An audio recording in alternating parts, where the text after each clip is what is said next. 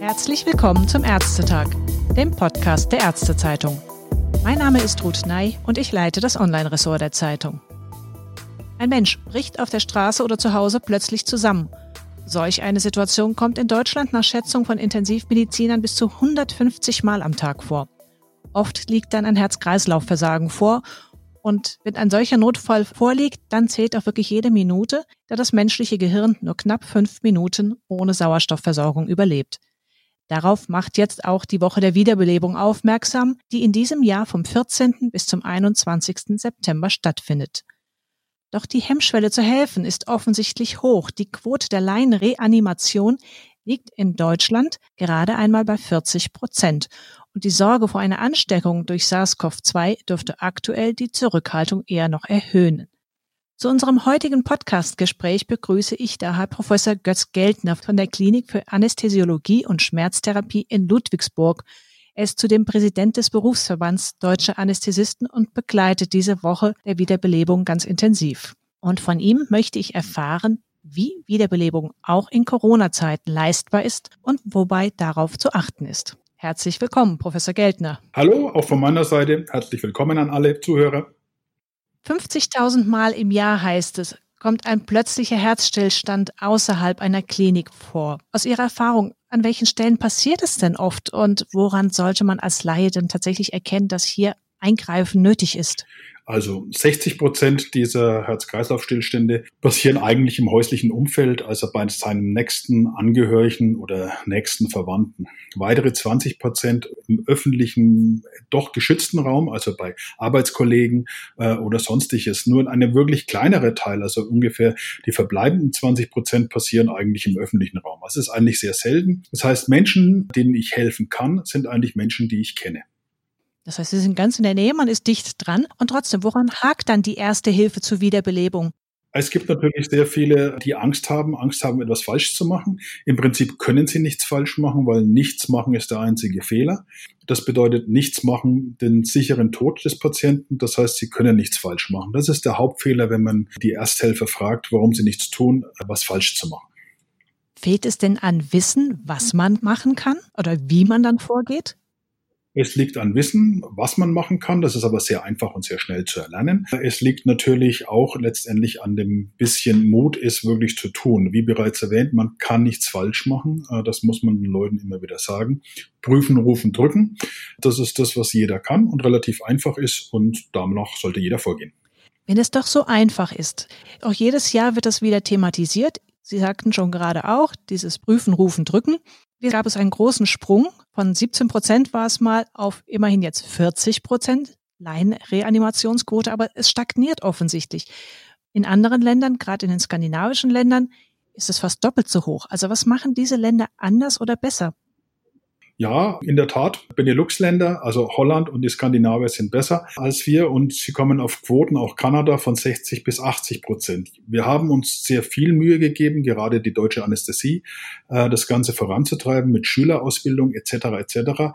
Ich denke, das Thema muss eigentlich zum einen irgendwie in öffentlichen Meinung sein, in öffentlichen Medien immer wieder adressiert werden. Das ist das eine Wichtige. Und es muss auch insbesondere für junge Leute, weil insbesondere auf die setzen wir, weil die leben ja gerade mit den Menschen Menschen zusammen, die im Risiko sind, sozusagen, für junge Menschen einfach sexy sein. Das heißt, es ist irgendwie klar, es, Reanimation ist wichtig und wir machen es. An welchen Stellen müsste das geübt werden und wie regelmäßig muss sowas geübt werden, dass es dann auch sitzt und ganz selbstverständlich angewendet wird im Notfall?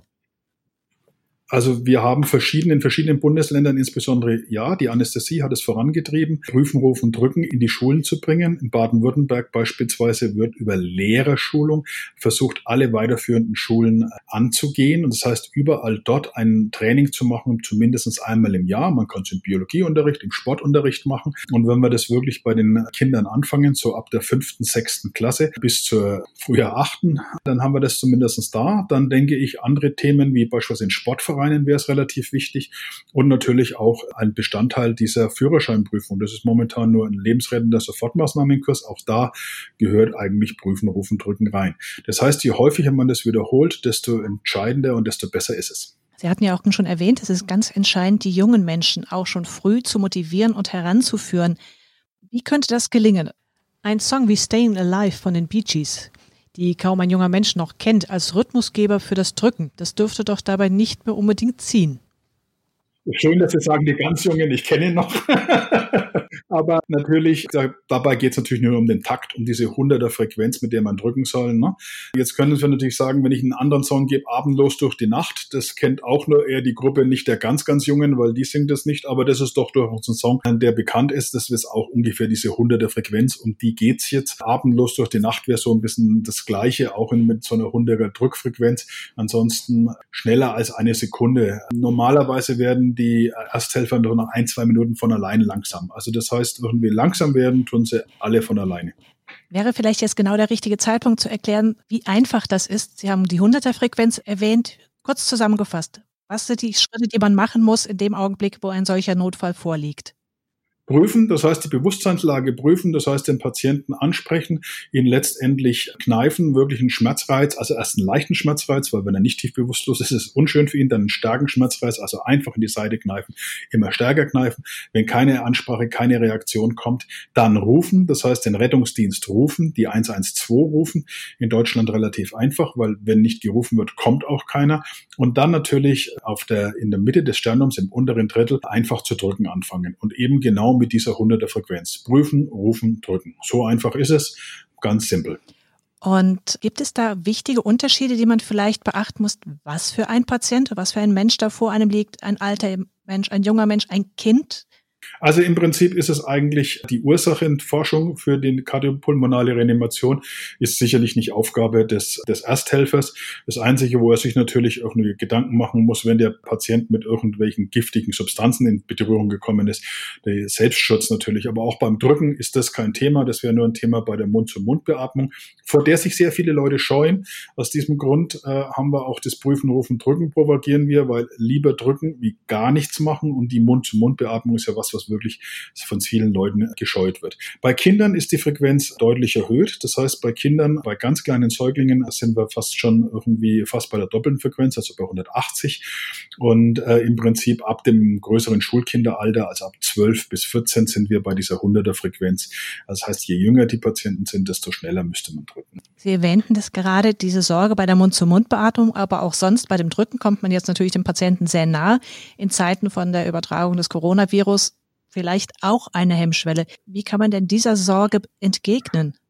Prinzipiell, wie bereits erwähnt, passieren ja 80 Prozent im nächsten Umfeld, von denen ich natürlich ein bisschen was auch über den Corona-Infektionsstatus wissen muss oder müsste sozusagen als Angehöriger, ob mein Vater oder meine Mutter das Corona hat. Das heißt, äh, der Gedanke ist, glaube ich, auch der Infektionsschutzgedanke beim nächsten Angehörigen eher zu vernachlässigen. Die Gefahr ist relativ gering durch eben keine Mund-zu-Mund-Beatmung, sondern eben nur durch Prüfen, Rufen, Drücken. Sie haben natürlich im öffentlichen Raum ihre Maske auf und Sie sollten auch Ihren Patienten die Maske auftun, aufsetzen und damit ist es natürlich auch kein größeres Risiko, wie wenn Sie sonst auf einem Menschen auf einem ungefähr knappen Meter begegnen sozusagen. Anders ist es bei der Abendspende, da wären potenzielle Infektionsrisiken da, aber das ist, wie bereits erwähnt, nicht das Thema für Laienhelfer. Bei Prüfen, Rufen, Drücken mit jeweils äh, Maske, Maske ist kein erhöhtes, deutlich erhöhtes Risiko im Moment zu sehen. Zusätzlich zu der direkten Hilfe am Mitmenschen wird auch immer wieder diskutiert, dass es mehr automatisierte externe Defibrillatoren an öffentlichen Plätzen geben sollte. Ist das auch mit eine Lösung aus Ihrer Sicht? Es ist eine Lösung, die eventuell in die falsche Richtung führt und daran ist beispielsweise Udo Jürgens gestorben, weil keiner gedrückt hat, sondern man ist weggerannt und hat den Defibrillator geholt und dann, wenn man nach fünf Minuten mit dem Defibrillator zurückgekommen war, ist es zu spät.